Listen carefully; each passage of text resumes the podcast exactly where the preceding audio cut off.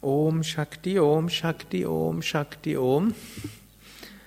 Das Mantra, das Jürgen eben gesungen hat, verehrt Gott in Gestalt als Shakti. Shakti heißt kosmische Energie. Ist eigentlich ein recht moderner Begriff. Viele Menschen heute haben eine eher abstrakte Gottesvorstellung. Also nicht mehr, dass irgendjemand auf dem Himmel ist und hm, vielleicht mit einem langen Bart und zu dem man sich dann irgendwo wendet. Zwar schon, dass Gott irgendwie ansprechbar ist, dass wir mit Gott reden können, dass wir Gott verehren können, dass wir zu Gott beten können, um Führung bitten können und Gott uns dabei hilft. Das ist auch eine durchaus eine persönliche Gottesvorstellung, aber eben keine so konkrete.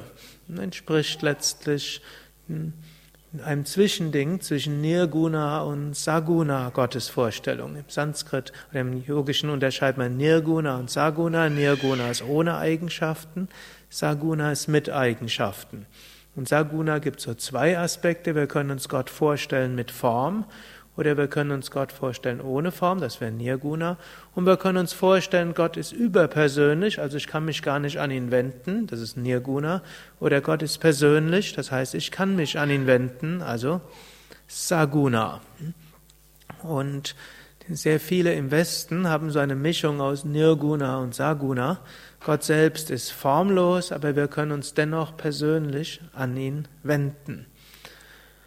Und hm, wir können uns nicht nur an Gott wenden als Gott, hm, sondern Gott ist ja hm, vom Grammatikalischen her männlich. Letztlich die Kosmi Gott ist weder männlich noch weiblich, noch weder noch, er ist beides und über beidem hinaus.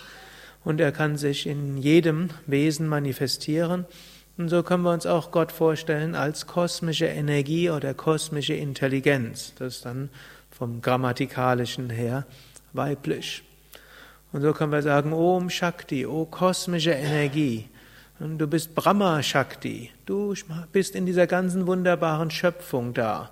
Alles, was auf mich zukommt, du bist diese schöpferische, kreative Energie. Du bist auch in mir diese kreative Energie, die durch mich hindurch wirken kann. Hm, man kann auch manchmal überlegen, ob, wie könnte ich meine Brahma Shakti etwas mehr ins Leben hineinbringen. Wie können wir irgendwo merken, dass diese kreative Energie durch ein etwas stärker hindurchfließt? Und da gilt es manchmal ein bisschen von Scheuklappen Abschied zu nehmen, wo man denkt, ja, das geht nicht. Häufig geht's mehr, als man denkt. Und das ist oft die Alles- oder Nichts-Philosophie nicht so gut. Entweder ich kann meine kreative Energie genauso manifestieren, wie mir das in diesem Moment passiert, oder es geht gar nichts. Wir können uns auch an die kosmische Energie wenden und sagen, ich bin in der und der Situation, ich habe die und die Aufgaben zu bewältigen, das und das muss ich tun. Wie könnte ich jetzt meine Kreativität dort hineinbringen? Wenn wir so diese Frage stellen, dann kann die Shakti, die Brahma Shakti, uns plötzlich Wege zeigen, wie wir in der Lebenssituation, in der wir sind, unsere Kreativität mehr reinbringen können. Gut, dann gibt es aber auch Vishnu Shakti. Hm? Kann man in verschiedene Ebenen interpretieren. Vishnu Shakti ist auch die Kraft, das, was man gerade macht, mit Enthusiasmus machen, zu machen. Hm? Manche Sachen muss man halt machen. Gehört einfach zu den Aufgaben dazu. Und dort kann man auch nicht allzu viel neu kreativ sein, sondern es muss halt gemacht werden. Aber auch das können wir mit Shakti tun, eben mit Vishnu Shakti in diesem, dieser Interpretation, mit Enthusiasmus das tun, was wir gerade zu tun haben. Ich habe den Same Vishnu immer dafür bewundert, dass der, der hat ja sehr viele Anfängerseminare gegeben. Er ist ja von Zentrum zu Zentrum gereist und dann hm, oft waren die Vorträge genau die gleichen. Hm, dann hieß, irgendwo hat einer gedacht, ich gebe dem Swamiji dieses Thema und der nächste hat dann dem Swamiji das gleiche Thema gegeben, hat der nächste Mal auch und so hat er dann 20 Mal hintereinander so jeden Abend den gleichen Vortrag gegeben. Und beim Same Vishnu war es tatsächlich so, er hat häufig tatsächlich auch den gleichen Vortrag gegeben. Kleine Nuancen, aber ich habe ihn einmal dabei begleiten können und ich fand das einfach bewundernswert, mit welchem großen Enthusiasmus er den gleichen Vortrag wieder und wieder gegeben hat, so dass jeder gemeint hat, er gibt ihn jetzt zum allerersten Mal und er ist ausgesprochen begeistert von diesem Vortrag. Und er hat auch den Vortrag so gegeben, als ob es das erste Mal war. Und jeder hat das Gefühl gehabt, er spricht ihn genau für ihn. Letztlich war dieser Vortrag, den er gegeben hat, ja so ein Mittel, um Energie zu übertragen, um Weisheit zu übertragen. Und so war es dann für jeden Menschen doch unterschiedlich, obgleich derselbe Vortrag war. Also das, was wir tun und zu tun haben, was jetzt einfach, wir haben es mal begonnen, wir haben gewissen Aufgabenbereich, dass wir den mit Energie tun können. Dafür steht die Vishnu Shakti. Und manchmal braucht man aber auch Shiva Shakti. Shiva Shakti heißt, hm, in diesem Kontext, hm, hat so viele verschiedene Bedeutungen und man kann das auf verschiedenste Weise interpretieren. Das heißt auch die, die zerstörerische Kraft aber jetzt positiv verstanden, als auch Dinge loslassen und sein zu lassen. Manchmal manifestiert sich natürlich auch die kosmische Shakti in unserem Leben und nimmt uns Dinge weg.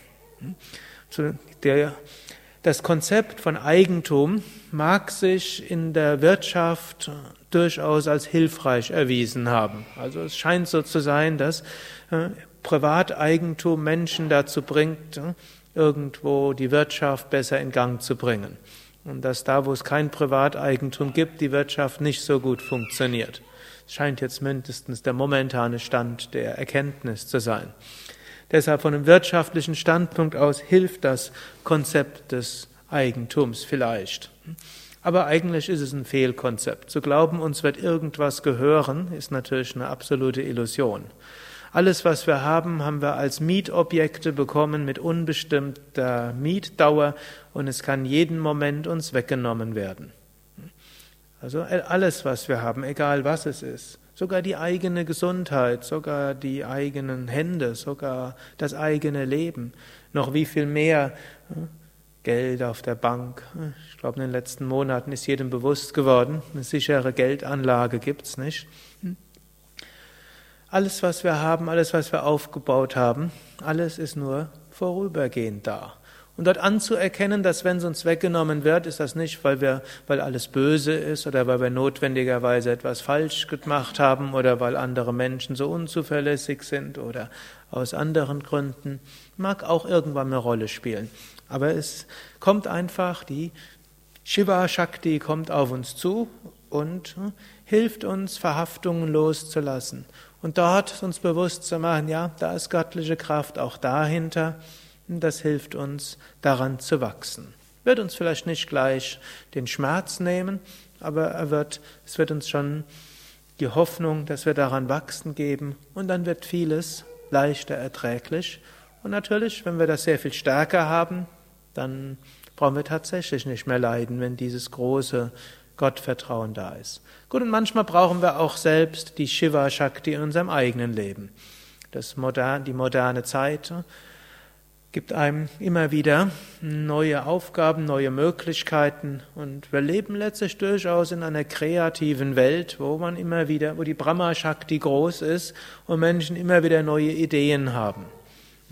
Das wird einem erst dann bewusst, wenn man mal irgendwie mal was liest über eine Zeit, wo eigentlich das Leben von Geburt bis Tod mehr oder weniger vorgeplant war. Und schon wenn man den Flug anders ansetzen wollte, dann ist man in Konflikt mit anderen geraten. So was macht man nicht. Hm? Könnte hm, Gottes Zorn hervorrufen oder andere Sachen. Also wir leben in einer hm, Zeit, wo kreative Energie stark ist.